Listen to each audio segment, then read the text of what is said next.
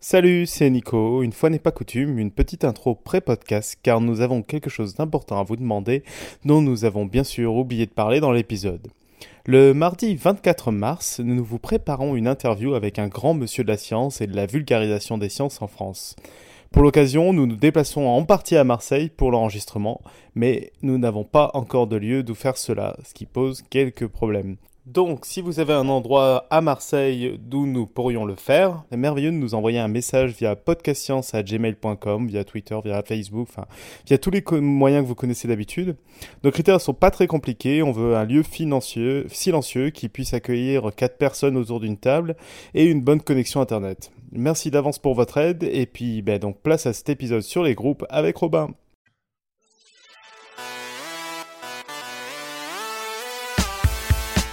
Il y a deux types de personnes, ceux qui classent les gens dans des groupes et les autres. Les mathématiciens font partie de cette première catégorie de personnes. Et ce soir, Robin nous présente ces merveilleux objets que sont les groupes. Nous sommes le 24 février 2015 et vous êtes dans l'épisode 207 de Podcast Science. Bienvenue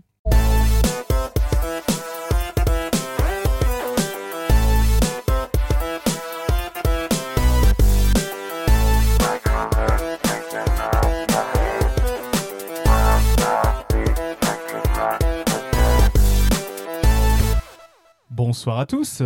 Alors, on commence par notre tour de table. Alors, autour de notre table virtuelle, on commence. On a Johan depuis euh, les États-Unis, depuis Baltimore. Salut Johan. Salut. Et sinon, c'est un peu la loose. On est trois depuis Paris, mais chacun dans une pièce différente euh, par Skype parce qu'on n'aime pas voir des gens en vrai. Donc, on a Robin depuis le nord de Paris. Salut Robin. Salut. Billy, je sais plus dans quel coin de Paris tu es, mais. Euh, le nord, mais l'autre. Donc on a Billy, nouvelle, nouvelle, nouvelle membre de Podcast Science, on le rappelle, qui est présente ce soir, ça fait plaisir. Et puis, du, du, vrai côté de Paris, on a moi-même Nico, euh, depuis le sud de Paris. Quoi. Euh, au sommaire de l'émission de ce soir, donc un dossier fleuve préparé avec amour par Robin sur les groupes. Après, ben, du coup, nos catégories, euh, nos, nos, rubriques classiques d'un épisode dossier, c'est-à-dire un, un, peu un pitch, une quote, quelques plugs et puis, bah, ce sera tout. Et voilà. Et donc, du coup, bah, je vous propose tout de suite commencer par l'excellentissime Robin pour parler des groupes. Il y a quatre façons de ranger un livre dans une bibliothèque. Le titre en haut, la tranche vers l'extérieur. Le titre en haut, la tranche au fond. Le titre en bas, la tranche vers l'extérieur. Le titre en bas, la tranche au fond. Pour changer la position du livre, il y a trois mouvements possibles. On prend le livre, on le fait tourner sans le sortir de sa place, en gardant dans un même plan. On peut sortir le livre, le retourner, le retourner en suivant un axe vertical, c'est-à-dire on garde le haut en haut et le bas en bas, mais on change l'avant et l'arrière. On peut sortir le livre et le retourner suivant un axe horizontal, c'est-à-dire qu'on échange le haut et le bas, mais on n'échange pas l'avant et l'arrière. Maintenant, il y a aussi histoire, là ça fait que trois mouvements, on avait quatre positions pour le livre. Donc pour que ça soit joli, on va dire qu'on met aussi un mouvement nul qui est de dire je sors le livre, je le range exactement comme il était. C'est un peu pourri, mais comme ça on a autant de mouvements que de positions, on est content. Alors on peut dire, euh, à partir de la position euh, neutre, bien rangée, finalement on a quatre mouvements possibles qui vont aboutir aux quatre positions possibles. Donc on peut associer un mouvement, une position, on peut dire un peu c'est la même chose, il y a quatre positions, il y a quatre mouvements, c'est la même chose tout ça, c'est exactement euh, la même chose. On peut à partir de ça dire par exemple, euh, si j'enchaîne deux de ces mouvements-là, bah, je tombe sur quelle, euh, quelle position. Donc en fait, j'aurais pu le faire avec un seul mouvement directement, lequel? Par exemple, je sors le livre, je le tourne euh, autour d'un axe vertical, donc j'ai changé juste l'avant et l'arrière. Je ressors le livre, je touche, tourne autour d'un axe horizontal, je change le haut et le bas. Bah, j'ai changé à la fois l'avant et l'arrière, le haut et le bas. J'aurais pu le faire en un seul mouvement qui consiste à le retourner sans le sortir de sa place, dans un, en le gardant dans un même plan. Et en fait, à chaque fois, quand je prends deux mouvements, je les combine, bah, je tombe sur un autre mouvement. Euh, il y a plusieurs choses que je peux remarquer avec euh, ces, séries de mouvements. Je peux dire, par exemple, si je fais deux fois suite le même mouvement, c'est comme si j'avais rien fait. Et puis je peux dire aussi, si je prends deux mouvements, sauf celui qui consiste à ne rien faire, parce que bon, celui-là il est un peu nul, mais si j'en prends deux des trois autres et que je les combine, c'est comme si j'avais fait le troisième. Euh, voilà. Alors bon, je, sais bien qu'a priori, ça fait pas très matheux comme ça, ça fait un truc un peu débile, mais là, on, a un peu l'idée déjà d'un groupe. Alors, je vais essayer de, le raconter autrement, ce groupe-là. Je vais le faire en sonore, vous pouvez le faire avec vos deux mains. Vous tendez vos deux mains devant vous. On va dire que quand je fais cette note-là, vous avez la main ouverte. Quand je fais cette note-là, vous avez la main fermée. La première note que je joue, c'est la main gauche. La deuxième note que je joue, c'est la main droite. On a une position qui est les deux mains fermées. Voilà.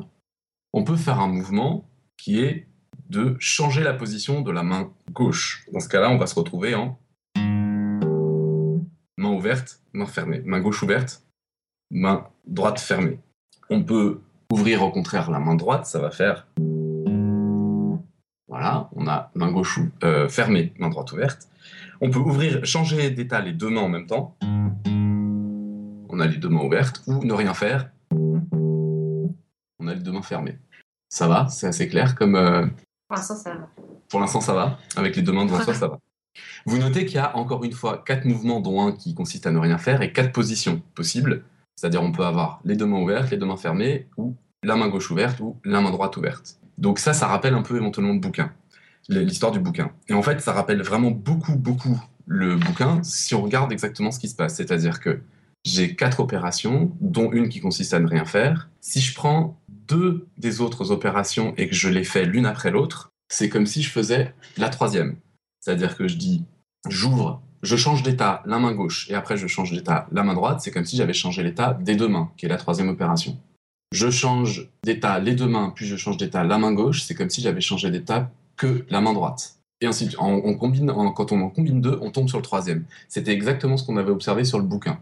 Alors, c'est quelque chose que j'ai déjà dit vraiment très souvent dans, Podcast Science, mais c'est quelque chose vraiment d'essentiel en mathématiques.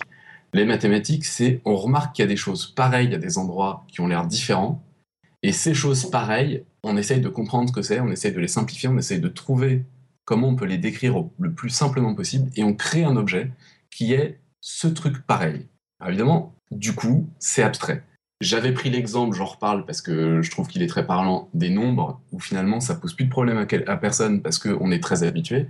Mais c'est clair que quand on parle de 5, on a créé un truc abstrait qui est un nombre à partir de trucs pareils que sont euh, une quantité de doigts, une quantité de personnes, une quantité d'objets euh, quelconques.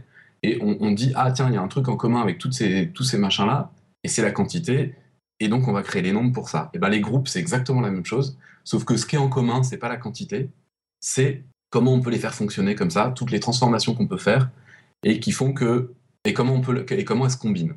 Ça va, euh, Billy? Tu sais que t'es le. Ouais, ouais. Ouais, tout va bien. ça va. Donc là, en fait, ce que j'ai essayé de vous montrer, c'est que dans les deux dans les deux situations là, on est dans des choses euh, différentes, mais il y a un comportement qui est le même.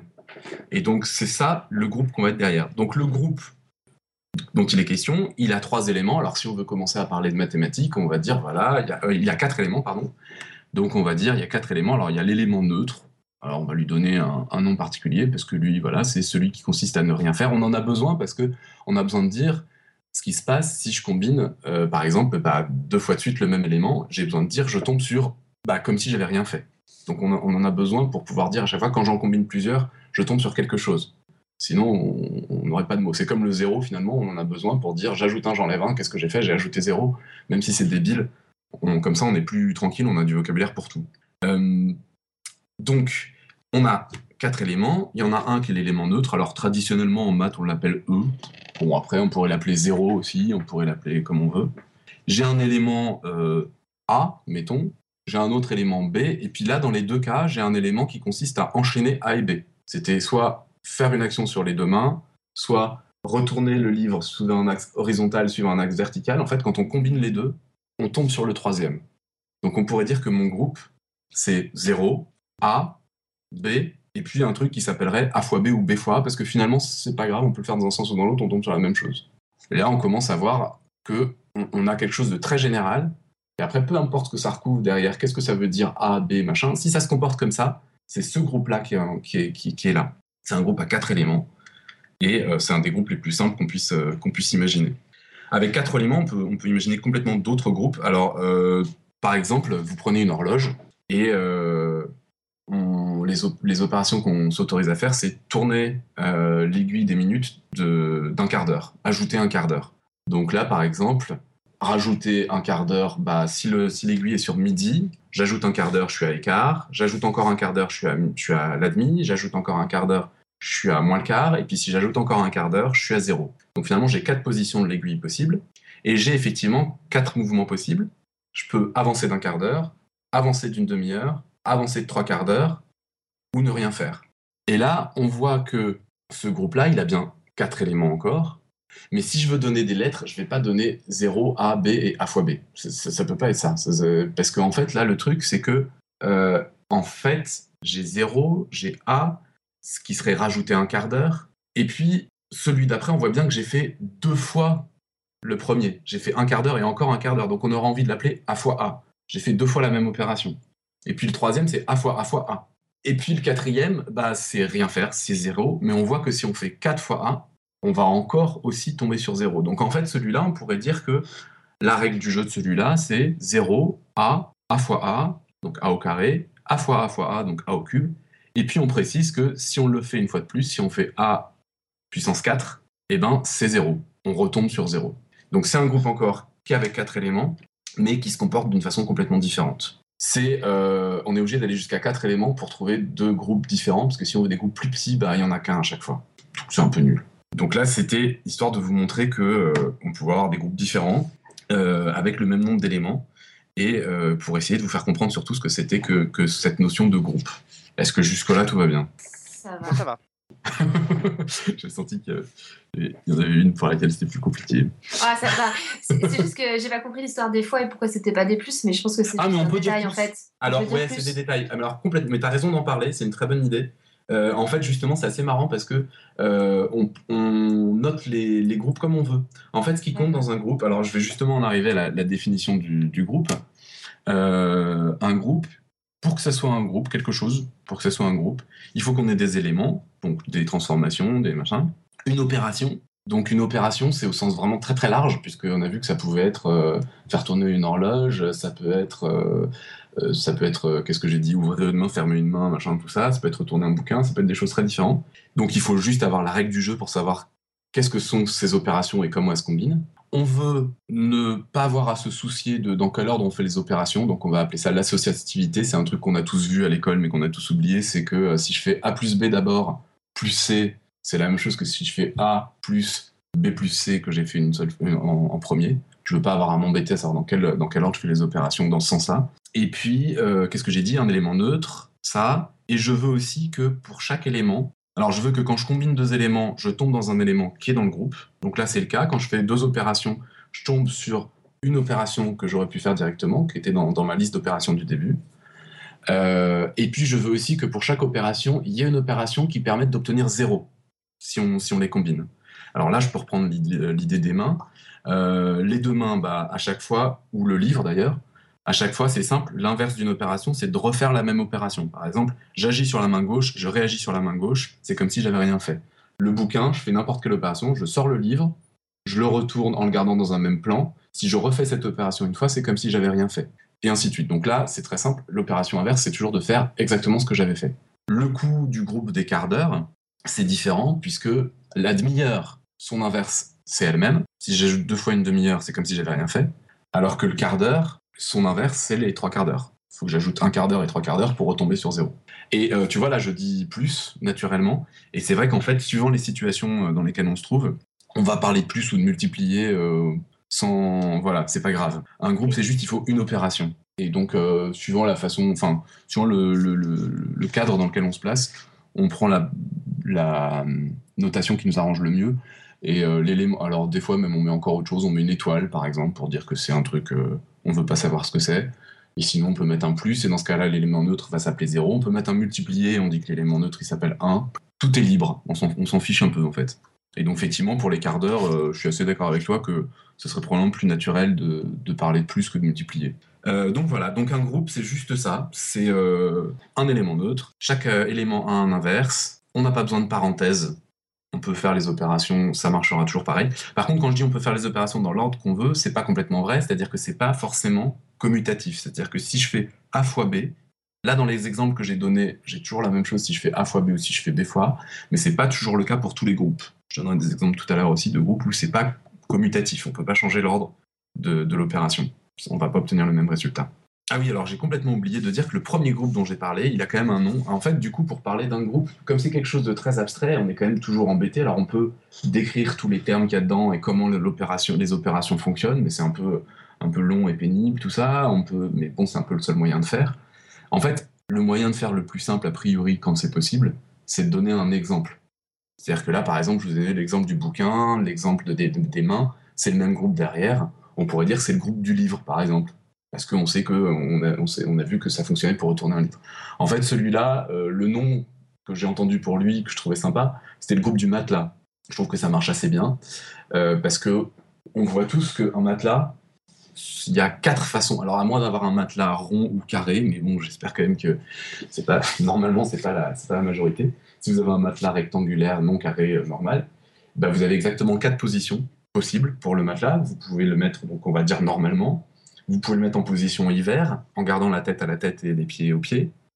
Et puis, vous pouvez le mettre en position hiver en mettant la tête aux pieds et les pieds à la tête. Et vous pouvez le garder en position été. Enfin, j'aurais dû dire hiver parce qu'on est encore en position hiver, c'est pas grave.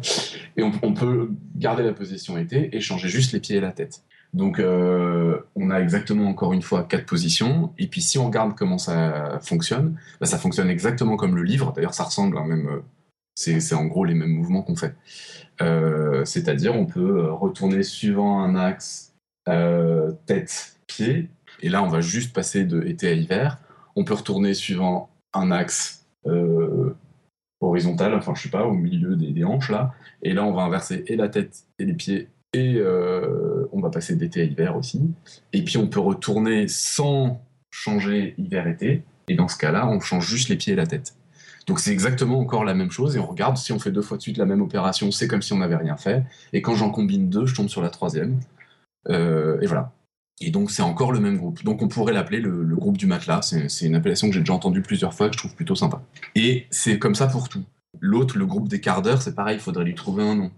Alors en fait, celui-là, il a un nom qui est tout trouvé, c'est qu'il fait partie d'une famille de groupes très euh, simple et très connus, qui est le groupe de l'horloge en fait à chaque fois. C'est-à-dire ben évidemment, je peux faire un groupe avec trois éléments. Au lieu de faire des quarts d'heure, je vais rajouter des 20 minutes, et il va se passer exactement la même chose. Sauf que c'est au bout de trois étapes que je suis revenu à zéro. Je peux faire le groupe de la demi-heure, qui est pas très intéressant. Il y a un élément, et puis si je l'ajoute à lui-même, je tombe sur l'élément neutre. Et puis c'est tout. Enfin, j'ai l'élément neutre et un autre élément. Voilà.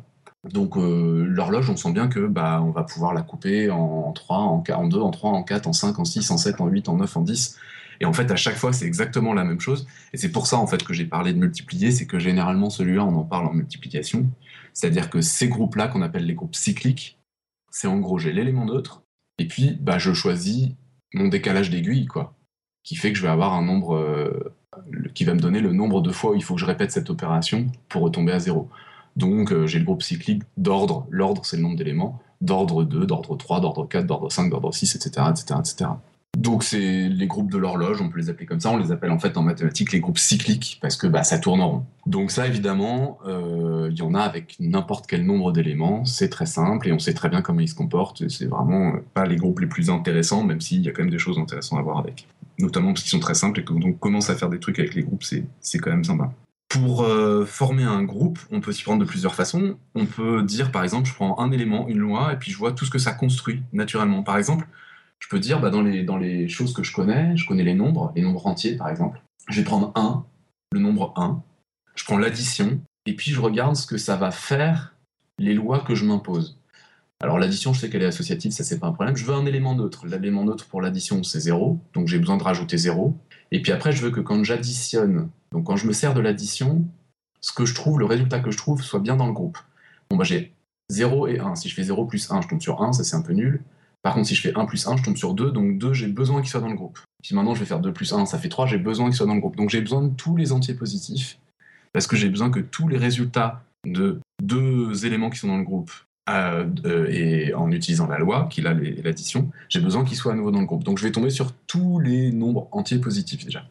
Et puis il ne faut pas oublier que j'ai imposé une deuxième loi aussi, qui est que pour tout nombre, je veux qu'il existe un élément tel que quand je les combine, je tombe sur l'élément neutre. Là, les combiner, ça veut dire les additionner. Donc il faut que pour 1, j'ai un élément tel que quand je l'additionne à 1, je tombe sur 0. Bon, bah ça, on connaît tous, c'est moins 1. Donc en fait, hop, obligatoirement, je suis obligé d'avoir tous les nombres négatifs aussi. Donc, euh, bah, en fait, je pars de 1 et je, m'impose et de l'addition et je m'impose juste les lois que je me suis imposées pour un groupe et boum, je tombe sur tous les nombres entiers, positifs et négatifs, ce qu'on appelle les entiers relatifs. C'est, euh, c'est, je suis obligé d'avoir au minimum tout ça. Dès que j'ai 1 et l'addition, je suis obligé de prendre tous les nombres entiers, positifs, négatifs. Je peux en prendre plus parce qu'évidemment, je pourrais prendre des nombres à virgule et tout, mais ça, j'en ai pas besoin. Si j'ai juste 1 et l'addition, j'ai juste les entiers relatifs et ça me, ça me fait un groupe. C'est ce qu'on appelle le groupe engendré par 1 et l'addition. Après, on peut prendre d'autres trucs. Par exemple, prendre euh, bah, 2 et puis la multiplication, tiens, juste euh, pour rigoler comme ça, pour voir ce que ça donne. 2 et la multiplication, pareil, du coup, tout de suite, j'ai besoin d'un élément neutre. L'élément neutre, c'est 1, donc j'ai besoin du 1. Puis après, bah, 2 multiplié par 2, ça me fait 4. Multiplié par 2, ça me fait 8. Multiplié par 2, ça me fait 16. 4 multiplié par 8, 32, tout ça, machin. Je vais avoir des choses qui sont des puissances de 2. Et puis, encore une fois, il faut que je trouve des éléments tels que quand je les multiplie, je tombe sur 1. Donc je vais aussi avoir besoin d'un demi, un quart, etc.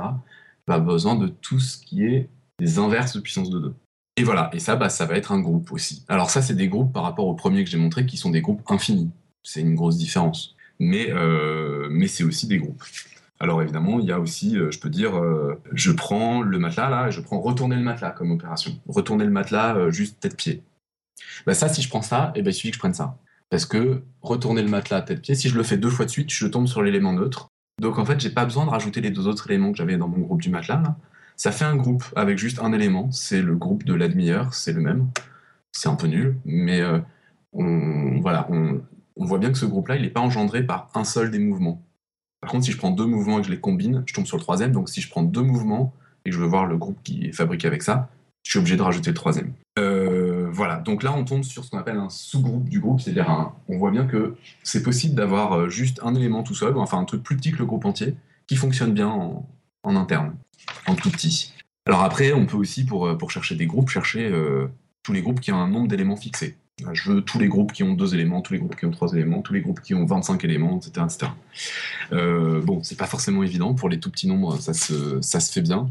Mais euh, après, ça va, ça va devenir plus compliqué. Donc on cherche les groupes qu'on appelle les groupes finis. Alors on a bien vu déjà que, enfin je vous ai, parlé là des groupes de l'horloge. Donc on sait qu'il y en a au moins un pour n'importe quel nombre, ça c'est pas compliqué. Mais bah il y en a pour lesquels il y en a plus. On a vu que pour quatre éléments, il y avait deux groupes différents, le groupe Cyclip et le groupe du matelas. Et puis, euh, bah, c'est encore le cas pour d'autres groupes. Alors, c'est assez rigolo de, de trouver, de, d'avoir la liste, parce qu'elle est euh, dans le genre improbable, elle est quand même euh, assez marrante. La liste de tous les groupes, du nombre de groupes à un élément, deux éléments, trois éléments, quatre éléments, cinq éléments, ça fait un peu n'importe quoi. Donc en fait, je peux vous dire le début de la liste là, qui est donc j'ai un groupe à un élément, un groupe à deux éléments, un groupe à trois éléments, deux groupes à quatre éléments. Jusque là, c'est ce qu'on a vu. Un groupe à cinq éléments, deux groupes à six éléments, un groupe à sept éléments, cinq groupes à huit éléments. Tout d'un coup, il y en a cinq deux groupes à 9 éléments, deux groupes à 10 éléments, un groupe à 11 éléments, cinq groupes à 12 éléments. Ça a l'air d'être assez, euh, assez compliqué à prévoir, disons. Un groupe à 13 éléments, deux groupes à 14, un groupe à 15. 15, il n'y a que le groupe de l'horloge qui fonctionne. Allez savoir pourquoi, tout d'un coup, ça, se, ça retombe à 1. Euh, donc c'est quelque chose d'assez... Euh, pas que... Comment dire C'est un truc qui forcément va plaire à des matheux. Il y a un truc à trouver il y a, de l'exotisme, il y a, de la diversité, il y a des choses assez curieuses qui vont apparaître qu'à partir d'un certain temps, tout ça. Il y a les groupes pas intéressants du style groupe de l'horloge, mais il y en a qui vont être, qui vont être plus marrants. Donc voilà, c'est un problème évidemment qui s'est posé, d'essayer d'attraper, d'avoir une liste de tous les groupes finis. Bon, il se trouve que c'est un peu compliqué. Donc euh, c'est un problème euh, qui n'est pas tout à fait fini. Il y a, des groupes euh, qu'on peut distinguer dans les, dans, les, dans les groupes finis, qui sont les groupes simples. Alors, je vais engager les gens qui ne l'ont pas fait à, écouter euh, mon, épisode sur les, sur les nombres premiers. Enfin, bon, après, sinon, tout le monde a un peu entendu parler des nombres premiers. Les groupes simples, en gros, c'est l'équivalent des nombres premiers pour les groupes. Alors, je peux vous donner un exemple, un peu pour, pour vous donner une idée de, de ce que peut être euh, un groupe qui est justement euh, pas un groupe premier, quoi, puis ça se voit en plus. Bah, J'ai déjà parlé un peu des les, deux mains, là, déjà. On voit que, en fait, j'ai deux trucs complètement indépendants l'un de l'autre, j'ai la main gauche et la main droite. C'est assez artificiel de les mettre ensemble d'une certaine manière. Je pourrais dire j'ai groupe main, fermée, main ouverte, main gauche, main, main droite fermée, main droite ouverte. Pourquoi je les mets ensemble? D'une certaine manière, ils fonctionnent très bien chacun séparément. Je pourrais aussi, avec ça, je peux faire un groupe à six éléments. Je peux dire, bah, au lieu de faire juste main gauche ouverte ou fermée, je rajoute un truc demi-ouvert. J'ai trois positions possibles pour la main gauche, mais j'ai que deux positions possibles pour la main droite. Du coup, ça va se combiner, ça va faire bah, deux positions d'un côté, trois positions de l'autre. Je vais forcément avoir six éléments, mais on voit bien que c'est en fait deux groupes qui ont été collés, mis ensemble. Euh, je sais pas si c'est peut-être. Je m'embête à refaire avec les notes parce que vous faites ça avec vos mains, quoi. Hein. Euh, mais on voit bien de toute façon avec les, deux mains qui sont vraiment séparées que on a fabriqué un groupe en mettant deux choses ensemble qui étaient qui marchaient relativement bien tout seul. Donc là, en fait, on, est avec des groupes qui sont composés, qui sont qui sont fabriqués avec d'autres groupes. Les groupes simples, l'idée c'est de dire non, non, c'est des groupes où, euh, bah, s'il y a des sous-groupes. Euh, c'est si on peut trouver des sous-groupes qui fonctionnent bien tout seul dedans, Bon, enfin, c'est. Voilà, par exemple, euh, c'est le, si on prend juste l'élément neutre tout seul, donc si on prend tout le groupe. Bon, c'est un peu plus compliqué que ça, mais l'idée, c'est ça. Et l'idée de dire, si je trouve un sous-groupe dedans, c'est soit un groupe, soit le, soit le, pardon, soit l'élément neutre tout seul, soit le groupe tout entier, ça devrait faire penser, a priori, euh, au nombre premier, bah, c'est les nombres quand on veut les diviser, soit on divise par 1, soit on divise par le nombre lui-même. Il y a vraiment un, air de famille entre les deux. Donc, euh, donc les groupes finis simples, c'est vraiment un domaine de, recherche qui a été euh, très très exploré. Et euh, alors ils ont trouvé, les mathématiciens ont fini par trouver au 19e siècle, c'est surtout au 19e siècle, euh, et puis enfin ça, continue largement au 20e siècle, mais que ça a été lancé, cette histoire de théorie des groupes. Et, et au 20e siècle, ça a été terminé, cette histoire-là. Alors on a trouvé un certain nombre de familles, comme les groupes cycliques infinis de groupes simples. Alors les groupes cycliques simples, il faut qu'il y ait un nombre premier d'éléments, sinon on peut, euh, on peut les décomposer. Et puis, on a trouvé ce qu'on appelle les groupes sporadiques. C'est des groupes qui n'ont rien à voir avec la choucroute et personne ne comprend trop d'où ils viennent.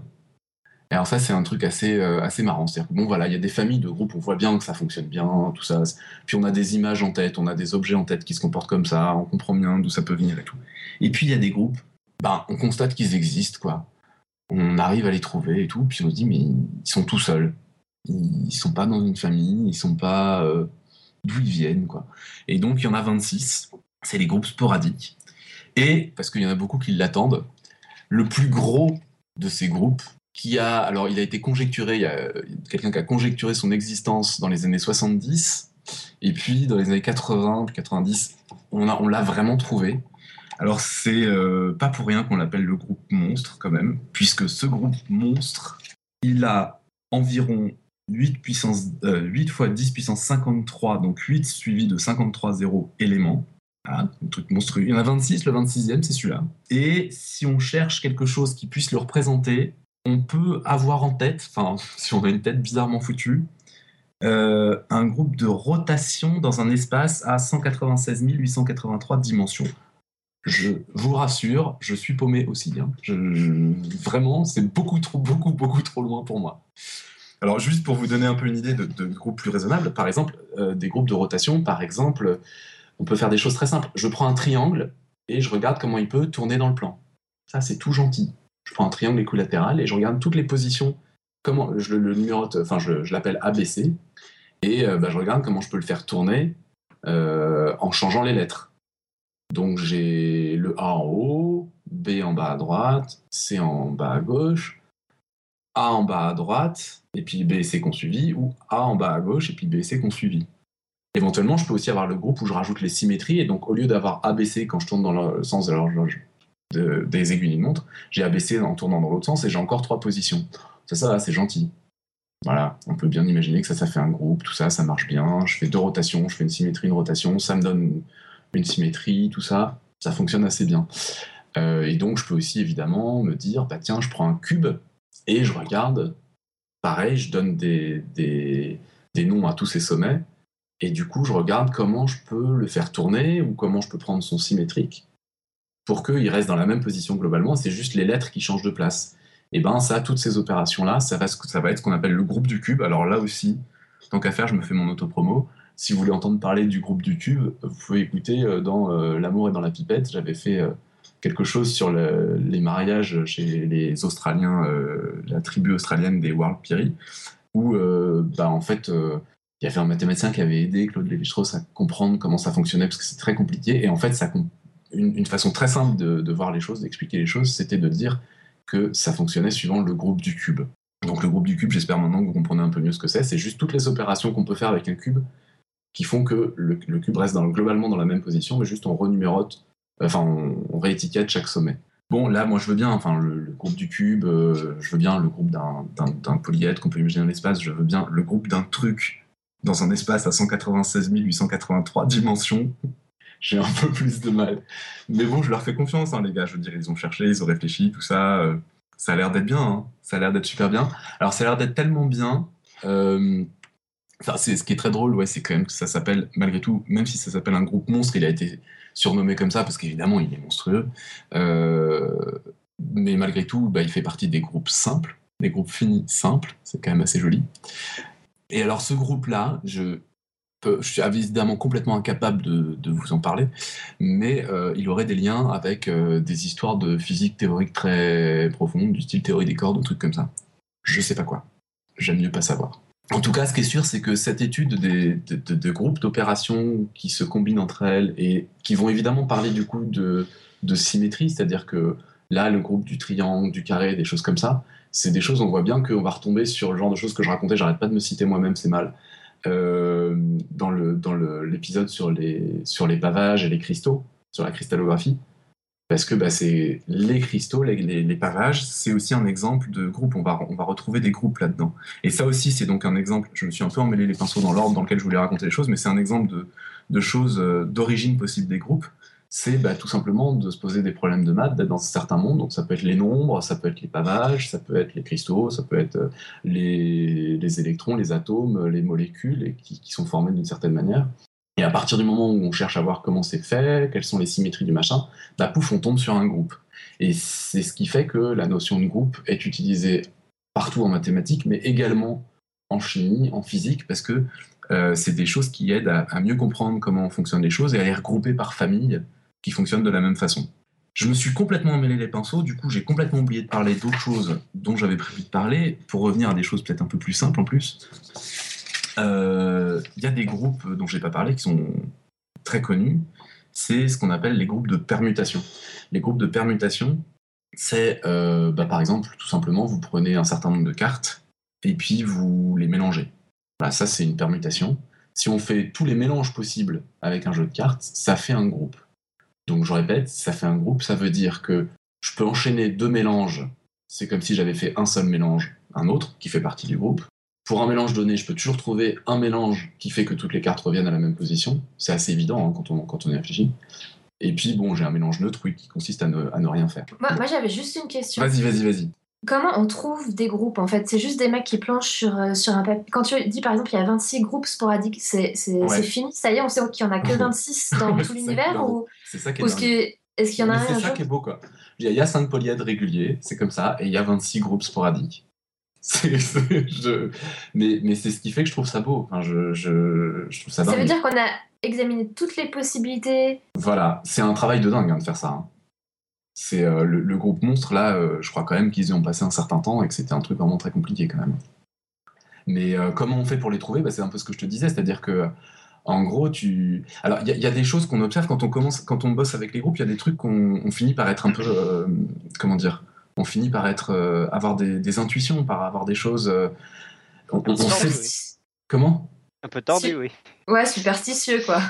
Comment ça, superstitieux? Bah, genre, ah ouais, ils se sont comportés comme ça, donc il doit y en avoir que 26. Ils ont juste peut-être pas pensé. Non, non, non, mais tu prouves les choses. Quand tu es en maths, tu prouves les choses. Hein. Mais il y a des choses qu'on peut prouver qui sont des choses relativement simples à prouver. Par exemple, il y a un truc vachement intéressant euh, qu'on fait pour les groupes et qui est hyper utile, qui est, qui est vachement important, qui est de dire tu es dans un groupe, tu prends n'importe quel élément du groupe, tu le combines avec lui-même, tu le composes avec lui-même, et tu le composes avec lui-même un certain nombre de fois.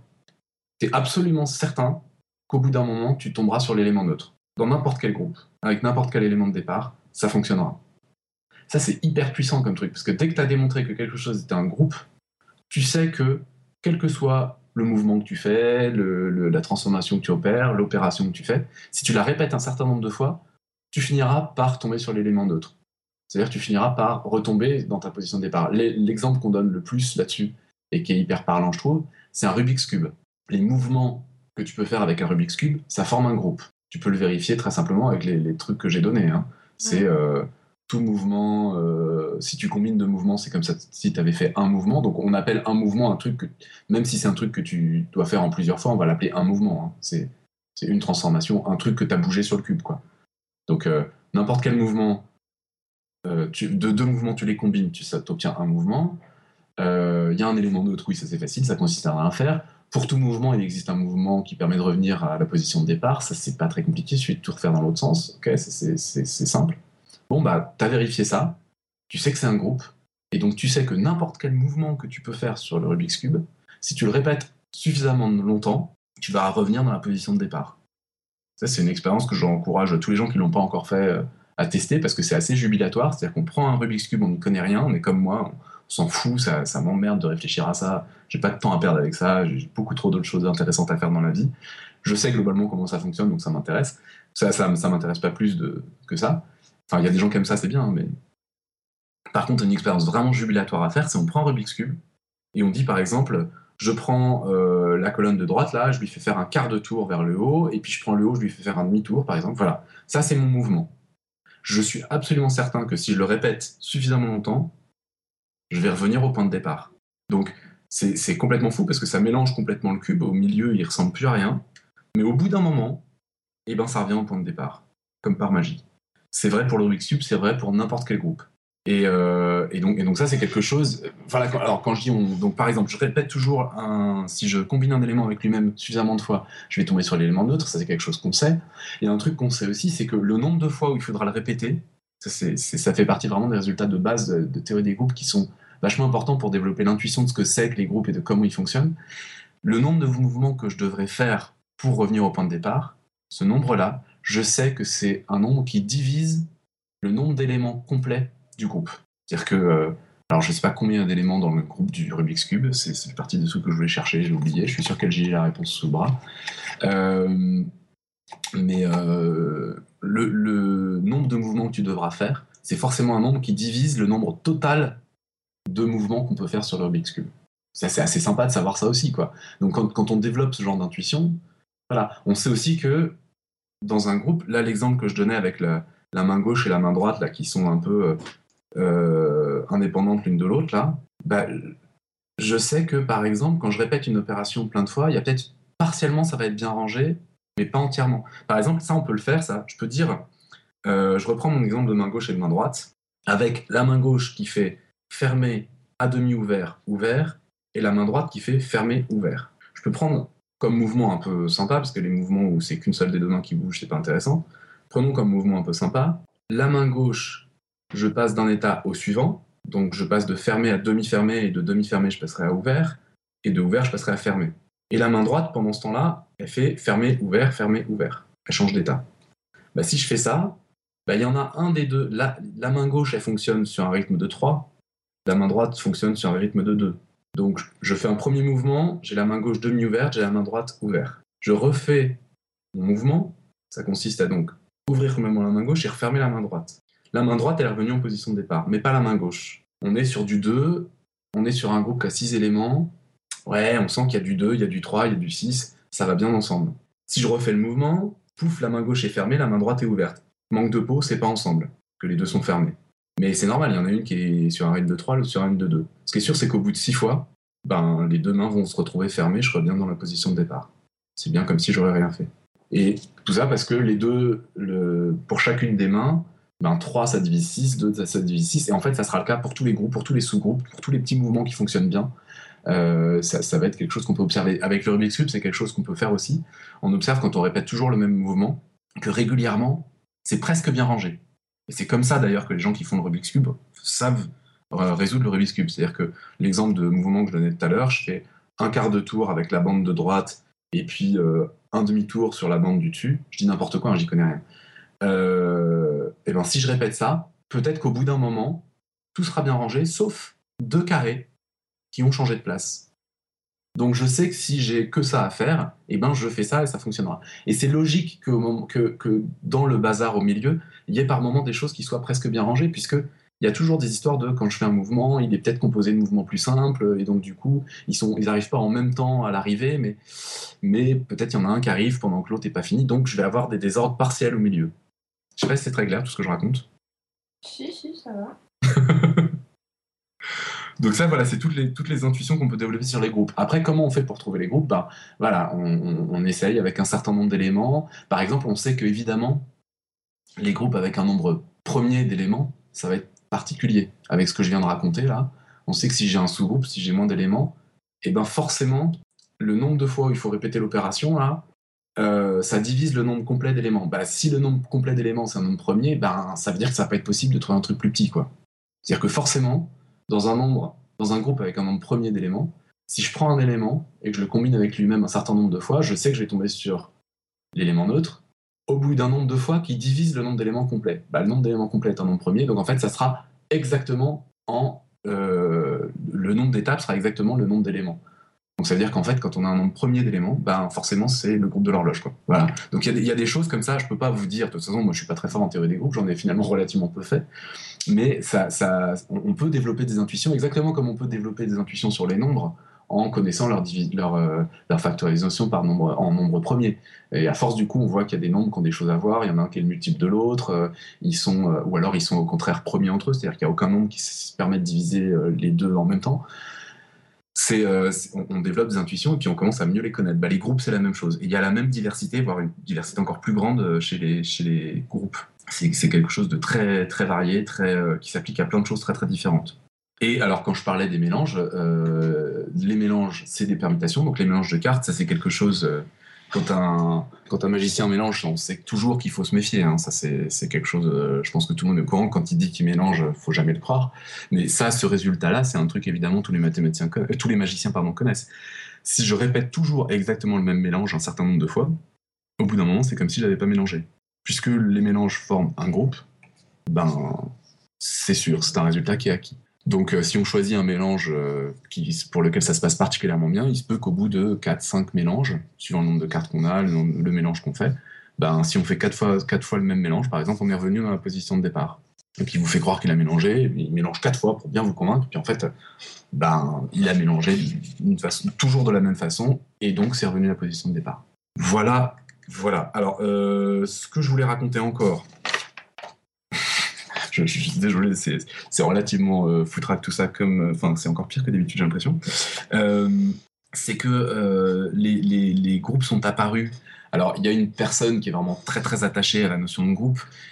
historiquement, c'est Évariste Galois. ce que j'ai appris, c'est qu'en fait, c'est pas du tout le premier à avoir considéré des groupes. Enfin, c'est le premier à les avoir nommés comme ça, mais c'est pas le premier à avoir commencé à réfléchir avec ça. Il y a notamment Lagrange qui avait réfléchi là-dessus avant.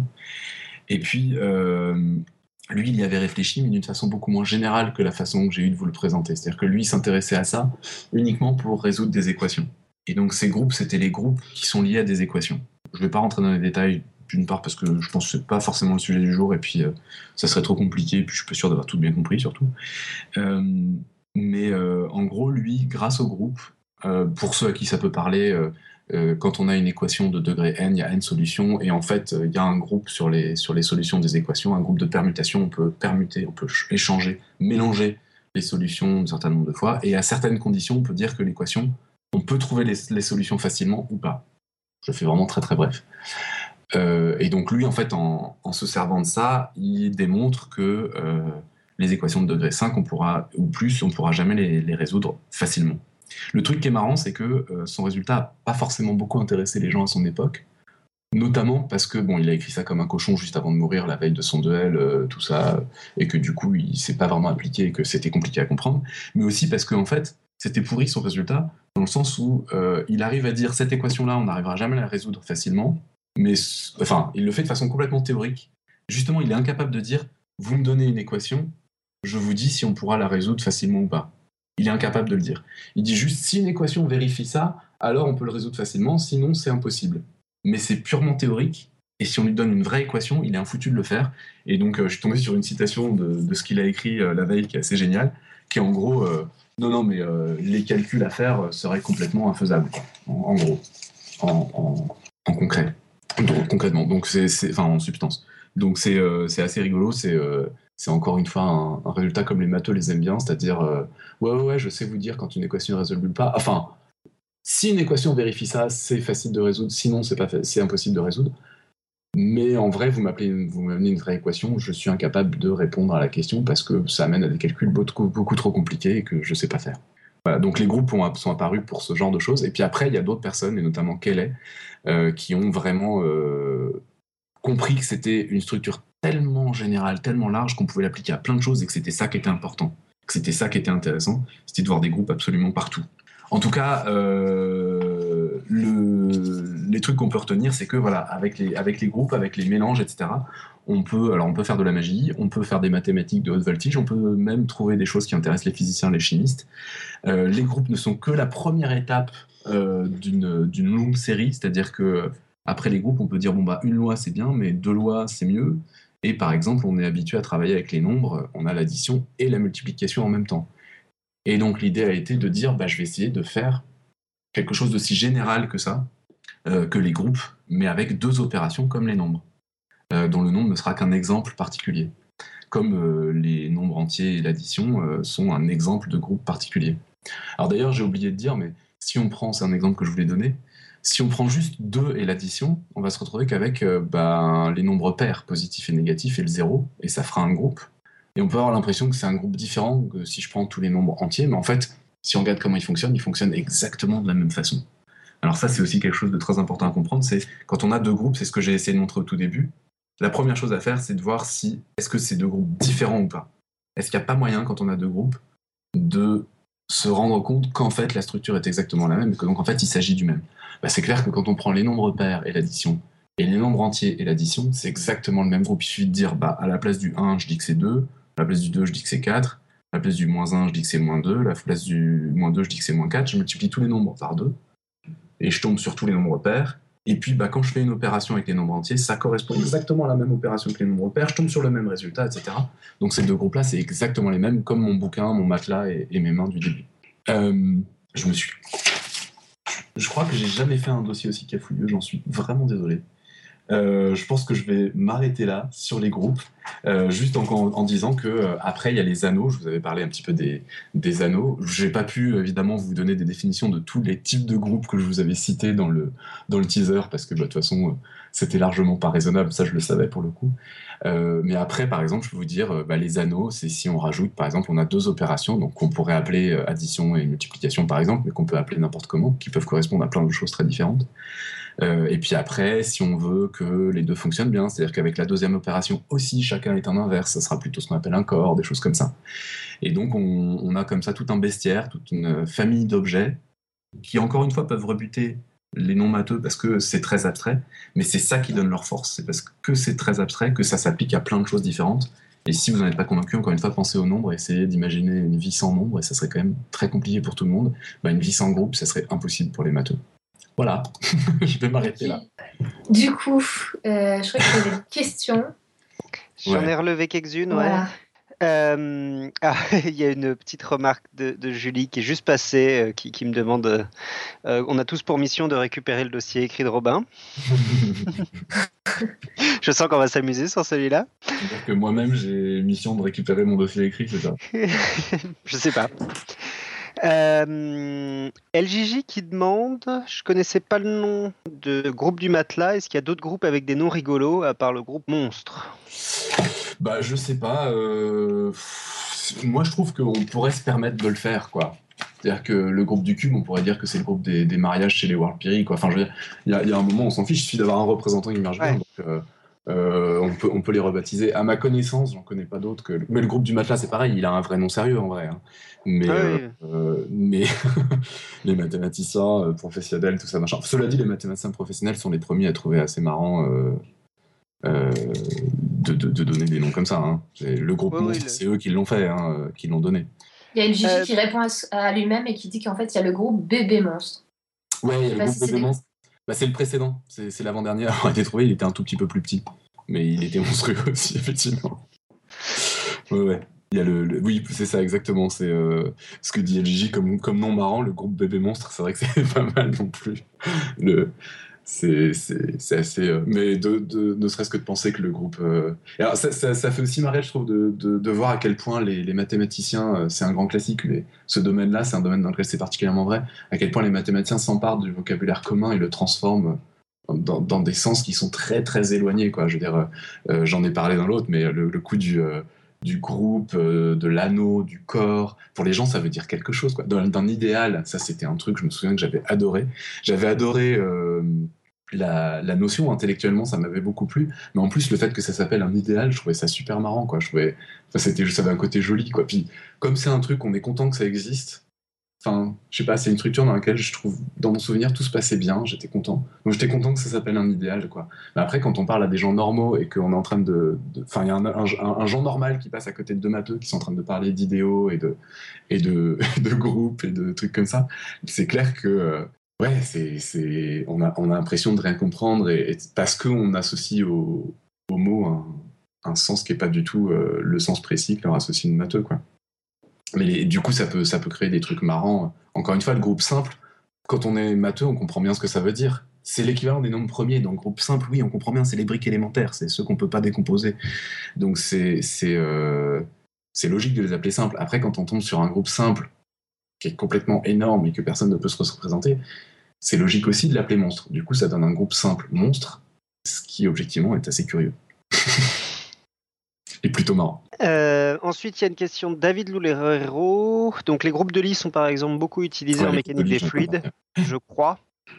Et pour la physique des particules, il n'y a pas toujours des histoires de symétrie et de groupe et tout ça, genre avec des avec les particules supersymétriques et tout. Ouais, ouais. ouais, non, non, mais de toute façon, la notion de symétrie, c'est quelque chose. Euh, on pourrait en parler pendant des heures. Enfin, tout ce que j'avais raconté sur, la cristallographie, c'était déjà des choses qui parlaient uniquement de symétrie, si on peut le formuler uniquement comme ça. Et puis euh, bah là, tout ce que je viens de raconter ce soir, les groupes, on voit bien qu'il y a une histoire de bien rangé, etc. Dès que c'est bien rangé comme ça, un scientifique qui parle de symétrie de toute façon. Et puis quand j'ai parlé euh, du groupe du cube, c'est-à-dire toutes les positions dans lesquelles on peut mettre, on peut euh, étiqueter les sommes, toutes les façons d'étiqueter les sommets du cube sans avoir. Euh, oui, alors faut faire gaffe quand même. J'ai pas parlé de ça, mais je vais redonner cet exemple-là. Je vais redonner l'exemple. Je vais donner juste l'exemple du carré euh, pour bien montrer qu'il faut pas faire n'importe quoi. Si on appelle un carré ABCD, euh, on peut changer A avec B et C avec D, par exemple. Ça revient à avoir pris le symétrique du carré avec un axe vertical. Mais on peut pas changer A avec B sans avoir changé C, avec D. Là, on a, on a essayé de tordre le, carré et ça, ça marche pas. Le carré, il, est déformé. Là. Enfin, on peut pas, on peut pas faire ça. Euh, donc, le, c'est pas toutes les façons d'étiqueter les sommets, c'est toutes les façons d'étiqueter les sommets de façon à ce que le cube, ce soit toujours soit lui, soit son image dans un miroir. Euh, et du coup, je sais plus à quelle question j'étais en train de répondre, je suis vraiment désolé. Euh, sur l'utilisation, oh, la symétrie Oui, voilà. Et, oui, et donc là, eh ben, c'est exactement si vous écoutez euh, ce que j'ai raconté sur la cristallo, ou si vous écoutez euh, des, choses qui, enfin, si vous regardez des choses qui parlent de cristallographie, ça parle de symétrie. La symétrie en mathématiques, en sciences, c'est au sens large. Ça, c'est aussi ce qu'on appelle le groupe de symétrie du cube, parce que toutes les opérations qui font que le cube reste sur lui-même, c'est ce qu'on appelle une symétrie du cube, et pas seulement les plans de symétrie comme on a l'habitude de, ce qu'on a l'habitude d'appeler les, symétries euh, quand on est enfin, en dehors du monde scientifique, qui utilise encore une fois des mots communs d'une façon un peu différente. Et finalement, une question de GPIF qui demande en quoi un groupe de 5 éléments diffère d'un autre groupe à 5 éléments? Bah, Les groupes de 5 éléments, justement, il n'y en a qu'un. Donc euh, un groupe de 5 éléments, Ça répond bien à la question. c'est le groupe à 5 éléments, c'est le groupe de l'horloge, c'est-à-dire celui où on fait avec l'aiguille des cinquièmes de tour et c'est euh, le seul qui puisse exister avec cinq éléments. Donc euh, après, ce qu'on a, et c'est là qu'il faut comprendre que euh, tous les exemples que j'ai donnés, le, bouquin, le matelas, le, ce ne sont que des exemples de groupes. C'est-à-dire que c'est exactement comme si on me demandait cinq euh, j'essaye d'expliquer à quelqu'un qui ne connaît pas les nombres ce que c'est que 5, je vais lui montrer 5 doigts, je vais lui montrer 5 objets, je vais lui montrer machin. Je vais dire, voilà, tu vois, il y a un truc qui est pareil partout là-dessus, là. Il y a un truc qui est pareil. C'est ça qu'on appelle 5. Quelqu'un qui a jamais vu de nombre de sa vie, ça risque d'être compliqué, mais je vois pas comment lui expliquer autrement. Euh, après, on est tous d'accord que 5, c'est ni les 5 doigts, ni les 5 objets, ni les 5 personnes, c'est 5, c'est la quantité. Bah, le groupe, c'est exactement la même chose. Ce que j'ai donné au début, c'était comme si je montrais des objets. Le groupe, c'est juste la structure qui est derrière, le truc abstrait qui est commun à tout ça. Et donc, en fait, bah, pour 5, il n'y a qu'un seul groupe possible. Euh, alors, je, je vois qu'il il réagit sur 4 et 6. Ouais. Euh, bah, sur 4, j'ai donné deux, les deux exemples. Enfin, les deux exemples. J'ai donné les deux groupes. En gros, il y a celui le groupe des quarts d'heure, là, où ça se passe d'une certaine façon. C'est-à-dire que euh, c'est le même élément qu'on ajoute trois fois. Enfin, en gros, c'est j'ajoute un quart d'heure, j'ajoute une demi-heure, j'ajoute trois quarts d'heure, ou je fais rien Donc quand on les combine, ça fonctionne de cette façon-là. Et le groupe du matelas, où il y a bien quatre éléments, mais ils ne fonctionnent pas de la même façon. Par exemple, le groupe du matelas, si je fais deux fois de suite la même opération, c'est comme si j'avais rien fait. Dans le groupe des quarts d'heure, si je fais deux fois un quart d'heure, j'ai fait une demi-heure. C'est pas comme si j'avais rien fait. Et le groupe du livre, c'était à combien déjà? Le groupe du livre, c'est exactement le groupe du matelas, c'est le même. Ah, c'est le même, d'accord. Et c'est aussi le même que le groupe des deux mains ouvertes et fermées. D'accord. Et le groupe à six éléments, bah, j'en ai donné un exemple aussi. Hein. C'est celui où on ouvre la main à moitié, une des deux mains à moitié. Il y a six éléments, et c'est clairement pas le groupe de l'horloge. Et comme on a toujours le groupe de l'horloge, et eh ben, on sait qu'il y en a au moins deux. Et en fait, il n'y en a que deux. Donc c'est les deux. Et je crois qu'il y avait une autre question. Euh, c'était tu parlais du Rubik's Cube tout à l'heure et, il demandait aussi j'ai pif. Euh, est-ce que c'est comme dans un labyrinthe, si on prend toujours à gauche, on finit par sortir? Moi, ça, ça m'intéresse vraiment, on sait jamais. C'est une question Alors, pratique. Dans un labyrinthe, ça n'a absolument rien à voir avec le sujet. mais dans un labyrinthe, ça dépend, ça dépend quel type de labyrinthe. Mais si c'est un labyrinthe avec une entrée et une sortie, et on entre d'un côté, on peut sortir de l'autre, il y a une seule façon de s'en sortir. Enfin, une seule façon. Il y a une façon de s'en sortir. De... C'est pas la seule façon, mais enfin, quasiment. La façon simple de s'en sortir, c'est de dire euh, je choisis soit le mur à droite, soit le mur à gauche en entrant, mais je choisis un des murs et je ne le quitte plus. Ma main touche systématiquement ce mur et j'avance en touchant systématiquement ce mur et on est absolument certain qu'on arrivera à la sortie. Mais ça n'a pas grand chose à voir avec les groupes. C'est la réponse du matheux. Dans les labyrinthes où il y a moins de zéro sortie, euh, en se tenant à un seul mur, on n'arrive pas à en sortir. oui, voilà. Non, mais disons, enfin, ça, je pourrais en parler, mais c'est vrai que ça n'a rien à voir. Et puis, sans dessin, là, ça va être vraiment chaud quand même, marrons. Enfin, en gros, l'idée, c'est de dire, quand on fait ça, on, on quitte pas le mur extérieur. Ce qui peut arriver de catastrophique quand on suit un mur dans un labyrinthe, c'est que ça soit un mur qui n'est que à l'intérieur, qui ne touche pas du tout l'extérieur. Donc, on va faire des boucles. Alors, si tu touches un mur qui est que tu sais être à l'extérieur quand tu rentres, bah, tu sais qu'il est à l'extérieur, donc au bout d'un moment, tu vas arriver à l'extérieur. Je sais pas si c'est clair, mais. Euh, tu fais le tour de l'extérieur, en fait tu restes collé à l'extérieur, même si tu fais plein de détours, tu restes d'une certaine manière collé à l'extérieur. D'accord. Bon, mais ça a priori pas grand chose à voir avec les groupes, encore une fois. C'est juste que euh, dans un. Dans un c'est plus de la topologie, du coup, oui. Ouais, ouais, c'est de la topologie, oui. Non, non, le, Rubik's Cube, l'idée, c'est. Enfin, la seule idée dont j'ai parlé, c'est de dire euh, si je répète toujours la même opération, je finis par euh, revenir à ma position de départ. Et l'autre truc que j'essayais de dire, c'était que, ben, comme un mouvement il, a un nombre d'éléments qui est diviseur du nombre d'éléments complets, de, mouvements complets, mais euh, qui peut être, il peut être lui-même composé en fait euh, d'espèces de mini-mouvements, euh, et que donc du coup on peut avoir des, tout petits, des tout petits échanges au milieu de mon gros mouvement. C'est vraiment ça aussi, c'est quelque chose qui intéresse beaucoup les matos, c'est comment décomposer un, groupe, un, un, mouvement, un élément d'un groupe en trucs plus petits. Par exemple, euh, si vous regardez, euh, ça c'est aussi un truc qui est, un grand classique dans les permutations. Les permutations, c'est un sujet, on pourrait aussi en faire un, dossier entier. Hein. Les permutations, ah oui, d'ailleurs, j'ai oublié de vous parler de ça, c'est un scandale. Euh, les permutations, c'est donc, je, mélange. Donc on, peut mélanger des cartes, on peut aussi dire qu'on a mélangé un Rubik's Cube, c'est pareil, on a, fait des permutations. et ben, un Rubik's Cube, on sait que, par exemple, n'importe quelle position du, Rubik's Cube, on pourrait appeler ça un mélange. C'est juste que c'est une série de mouvements et qu'on peut donc le décomposer en mouvements plus petits qui sont chacun un mouvement. Donc un mouvement peut être éventuellement décomposé en mouvements plus petits, pas tous, mais certains. Et, euh, donc on aime bien ça, d'essayer de voir comment on peut décomposer un mouvement plus petit un gros mouvement. Pour le taquin, j'espère que tout le monde voit ce que c'est que le taquin, le truc où on, glisse des carrés, il y a une case vide, c'est dans un carré, il y a plein de petits carrés qu'il faut remettre à leur place, et on peut les glisser juste, il y a une seule case vide tous les mouvements qu'on fait, c'est juste on déplace un carré sur la case vide.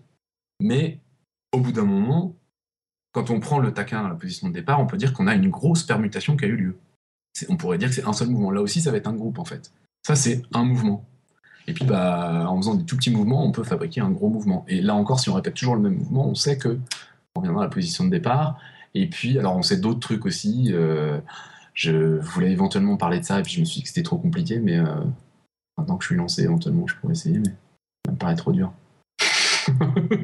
non, ouais, non, je vais m'arrêter. Tu le mettras dans ton dossier écrit? Ouais, je pourrais essayer. non, mais les, permutations, c'est un, sujet qui pourrait mériter, euh, qui pourrait mériter vraiment un, dossier entier euh, bien préparé, quoi. Euh, le, truc juste que je voulais raconter, qui est, très joli, c'est la, sextine.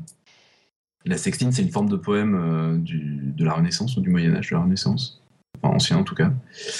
et la, la sextine, c'est en fait on a six, une strophe de six vers, et à la fin de chacun des vers, on a un mot.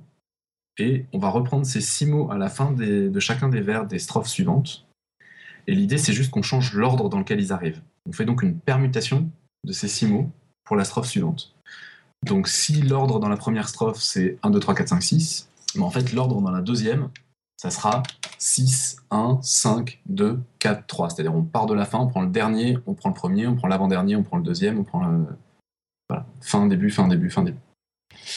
Et donc ça, ça donne l'ordre dans lequel on veut les mots dans la deuxième strophe. Et puis on recommence dans la strophe suivante, on fait exactement le même mélange, on prend le dernier mot, le premier mot, l'avant-dernier, etc. Et on les met en fin de strophe, en fin de, vers, dans cet ordre-là. Et puis bah, comme c'est une permutation, c'est un groupe, machin, tout ça, on sait qu'au bout d'un certain temps, on va revenir à l'ordre initial. Et donc en fait, on s'arrête, le poème s'arrête à la dernière strophe qu'on peut faire, dans laquelle l'ordre des mots n'est pas l'ordre des mots initial. Et il se trouve que quand on prend cette permutation-là et qu'on a six strophes, et eh ben on s'arrête au bout de six vers, six strophes, pardon, euh, qu'on a six, six vers, on s'arrête au bout de six strophes, c'est-à-dire qu'on a fait la permutation six fois, et si on la faisait une septième fois, on reviendrait exactement dans l'ordre de départ. Euh, oui, David, j'en parle dans mon livre. on continue l'autopromo, soyons fous. Euh, et en fait, euh, il y a des fois, ça marche moins bien. Et, euh, donc, les, sextines, c'est quelque chose qui, qui, a, assez tombé dans l'oubli après. Il y a quelques personnes qui en ont fait, mais très peu. Et celui qui a remis ça au bout du jour, c'est Queneau, Raymond Queneau, écrivain. Parce qu'il a trouvé ça très marrant. Il a dit, mais est-ce qu'on pourrait faire exactement la même chose, mais au lieu d'avoir six verres, on a un autre nombre de verres. Et en fait, on constate que bah, ça fonctionne pas toujours. C'est-à-dire que on fait la permutation qui consiste à prendre le dernier mot, le premier mot, l'avant-dernier, et on regarde au bout de combien de temps on retombe dans l'ordre de départ. On retrouve, on retrouve l'ordre de départ. Et il se trouve que bah, on aimerait bien que ça soit au bout du nombre, au bout du nombre, enfin que ça soit euh, ce nombre-là, le nombre de fois où il faut le faire avant de retomber dans l'ordre de départ, soit exactement le nombre de vers qu'on a dans chaque strophe, le nombre de mots qu'on a qu'on permute. Et en fait, euh, bah, ça fonctionne pas pour tous les nombres. Ça fonctionne pour 6, mais ça fonctionne pas pour 7, par exemple, sauf erreur de mémoire. Et en fait, euh, c'est devenu un problème de mathématiques, qui est complètement un problème euh, dans lequel on a évidemment besoin beaucoup des groupes. Et, et c'est devenu un sujet de, thèse, même. Il y a quelqu'un qui fait cette thèse là-dessus. Et c'est ce qu'on appelle les nombres de Queneau. Les nombres de Queneau sont les nombres pour lesquels pour lesquels cette euh, permutation fonctionne bien, c'est-à-dire qu'on a exactement le nombre de strophes qu'on voulait avant de revenir au point de départ. Je vais juste faire la permutation à la guitare, c'est facile, j'ai six cordes, je viens d'y penser. Si l'ordre des mots au début c'est ça, au bout d'une permutation, ça va être. Je le refais peut-être plus proprement. Hein.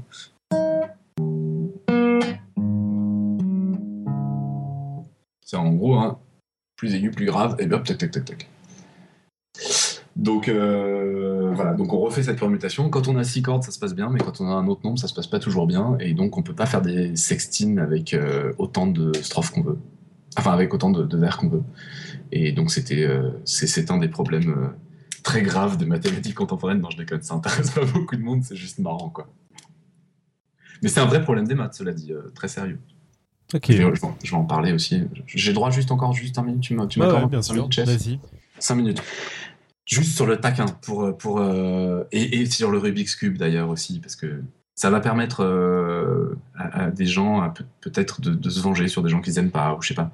Euh, le taquin, il y a quelque chose qui est connu, c'est que donc on peut décomposer tous les mouvements en des tout petits mouvements qui consistent à déplacer un carré sur un carré vide. De toute façon, on peut rien faire d'autre dessus. Et donc en fait, on peut faire ce qu'on appelle, alors dans les permutations, donc les mélanges, on va distinguer les plus simples de tout ce qui consiste à échanger juste deux trucs de place.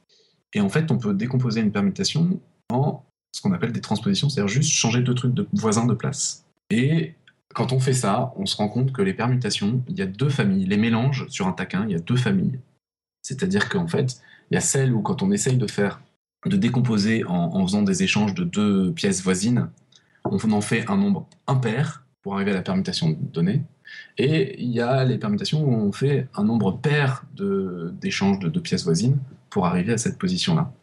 Et en fait, c'est impossible de passer d'une position de l'une à une position de l'autre. Donc là, on est encore dans des histoires de groupes et de sous-groupes et de trucs qui sont liés et de trucs qui sont pas liés. C'est comme si on était sur deux mains différentes. Donc si je prends un truc qui se concerne, un mouvement qui concerne que ma main droite, ça fera jamais bouger ma main gauche. Je sais pas si l'image est claire, mais c'est un truc, c'est deux types de mouvements qui sont complètement indépendants l'un de l'autre. Et donc en fait, il y a une solution très simple pour euh, vous venger sur quelqu'un que vous n'aimez pas.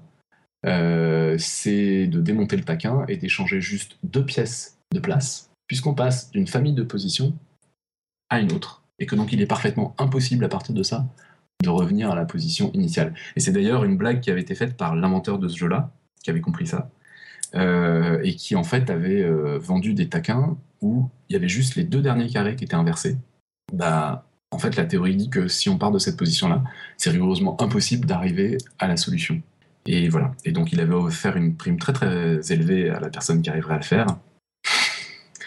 Parce que bon, de toute façon, il était tranquille et au moins ça s'est vachement bien vendu. Et le Rubik's Cube, on peut faire évidemment le même genre de blague. Si vous échangez juste deux étiquettes entre elles, vous rendez le problème impossible. Voilà.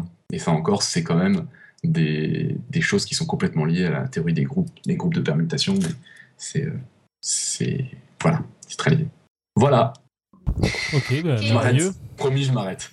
merveilleux. Très bien. Bah, écoute, euh, impressionnant. Bah, euh, Billy, pas de questions? Non, je voulais juste parler du dessin de Puyo, enfin son gif, qui était pas mal, si tu veux le décrire. Bon, je te laisse faire, écoute, t'es bien parti. Ah, mais je suis Ouais, en gros, il y, a un pauvre gars qui, transpire et qui a l'air d'avoir peur parce qu'il doit faire des, des mouvements. Alors, le titre de l'animation, c'est des groupes avec des éléments neutres A, B, A fois B. Et euh, il doit faire des mouvements et notamment appuyer sur un bouton, euh, sur un truc qui a l'air d'avoir envie d'exploser. Et derrière, il y a une bonne femme qui lui dit Non, non, tu es trop neutre avec ce genre de choses, rien ne vaut l'exemple. Mais il n'a pas l'air confiant sur le fait que, en combinant les trucs, ça n'explosera pas, quoi. Je suis pas sûre d'avoir la bonne interprétation du gif, hein, si c'est pas très bien expliqué. D'accord. Bah, en tout cas, ouais, euh, super euh, dessin de Pouillon. On a aussi Franck hein, qui a dessiné pour nous ce soir. Ah, c'est sympa. Ça, faisait, ça, faisait, plaisir à voir. Ça me touche, ça. Je sais pas depuis où il a, il a dessiné, mais ça fait plaisir. Très bien. J'ai même pas parlé de groupes qui sont pas commutatifs, c'est une catastrophe. Mais ça, je pense qu'il faut qu'on en reparle, les groupes non, non commutatifs, parce que on a eu des questions euh, là-dessus, sur, on nous a demandé d'en parler, mais je pense que ça vaudrait le coup d'en faire un truc à part C'est pas que les groupes, c'est carrément tous les trucs, euh, l'algèbre non commutative, mais là, on va dans un truc hyper dur. Mais bon, euh, on, peut, on, peut, essayer, on peut essayer. Cela dit, les groupes non commutatifs, juste essayez chez vous, sans, vous, vous, vous, vous, prenez, vous mélangez des cartes. Si vous faites un mélange puis un autre, sauf exception, ça va pas donner la même chose si vous faites dans un sens ou dans l'autre, en fait. Puis ce dont tu n'as pas parlé, c'est les groupes infinis surtout.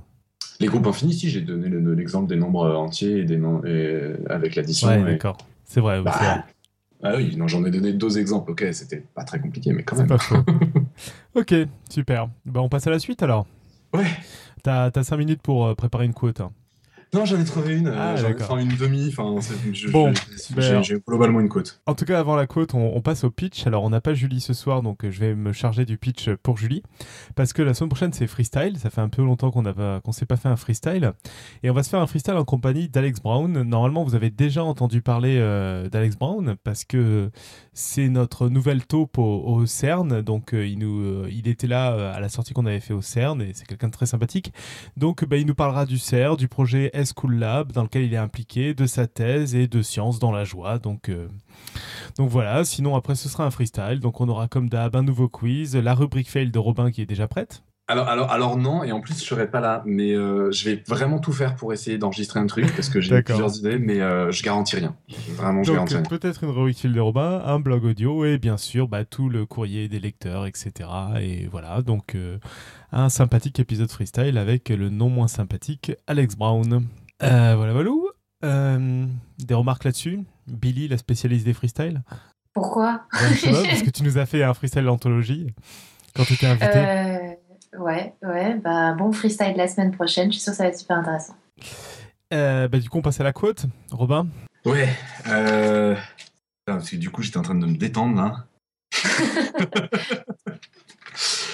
Euh, j'avais noté. Alors non, parce que c'est à, propos des groupes, hein, mais euh, c'est quelque chose que je trouve super classe. Enfin, c'est pas à propos des groupes, pardon, c'est à propos des maths, mais c'est un mathématicien, Dirichlet, euh, que je connais pas assez, enfin comme personnage, disons. Dirichlet, on en entend beaucoup parler, tu peux témoigner. Quand on fait des études de maths, c'est vraiment les trucs de Dirichlet. Euh, c'est, Ouais, ouais, bah, comme, comme plein d'autres noms, euh, dont des noms de mathématiciens, genre à la Bernoulli, on sait jamais lequel, duquel on parle, quoi. Mais Non, mais Bernoulli, ce qui est drôle, c'est que c'est toute une famille et qui se mettait sur la gueule et tout, ça c'est bien.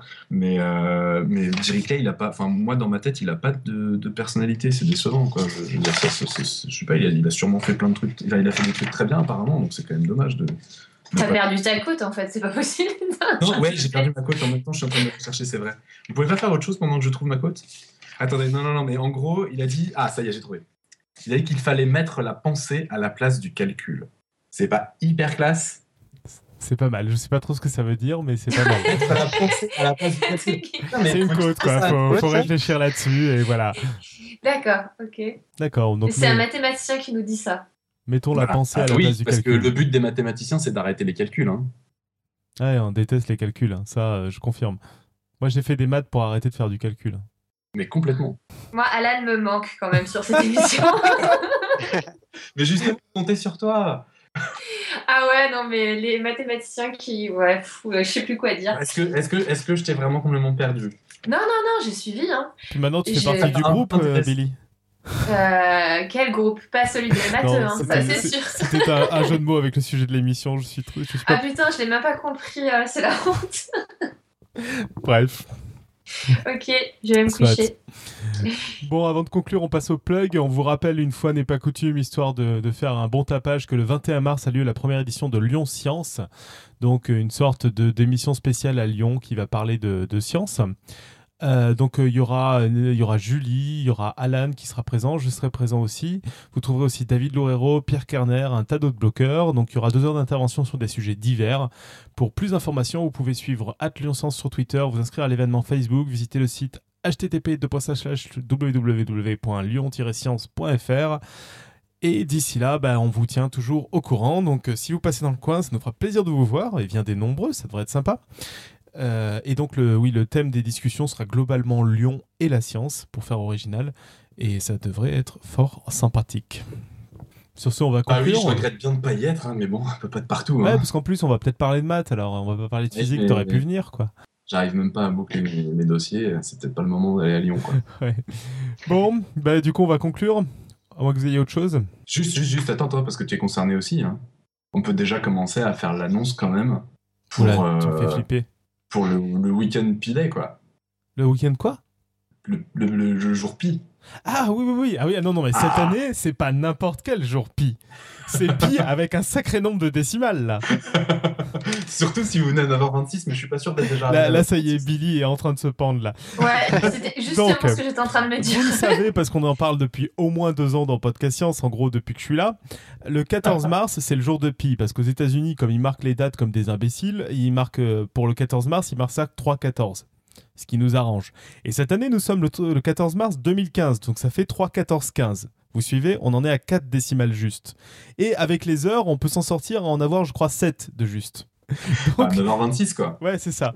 Euh, ouais, mais c'est dommage, il aurait pu en avoir 4 de plus, mais il n'y en aura que 3 de plus. Donc, on commence à être pas mal là. C'est-à-dire que donc le 14 mars à 9h26, on a un sacré P-Day à 7 décimales près quoi.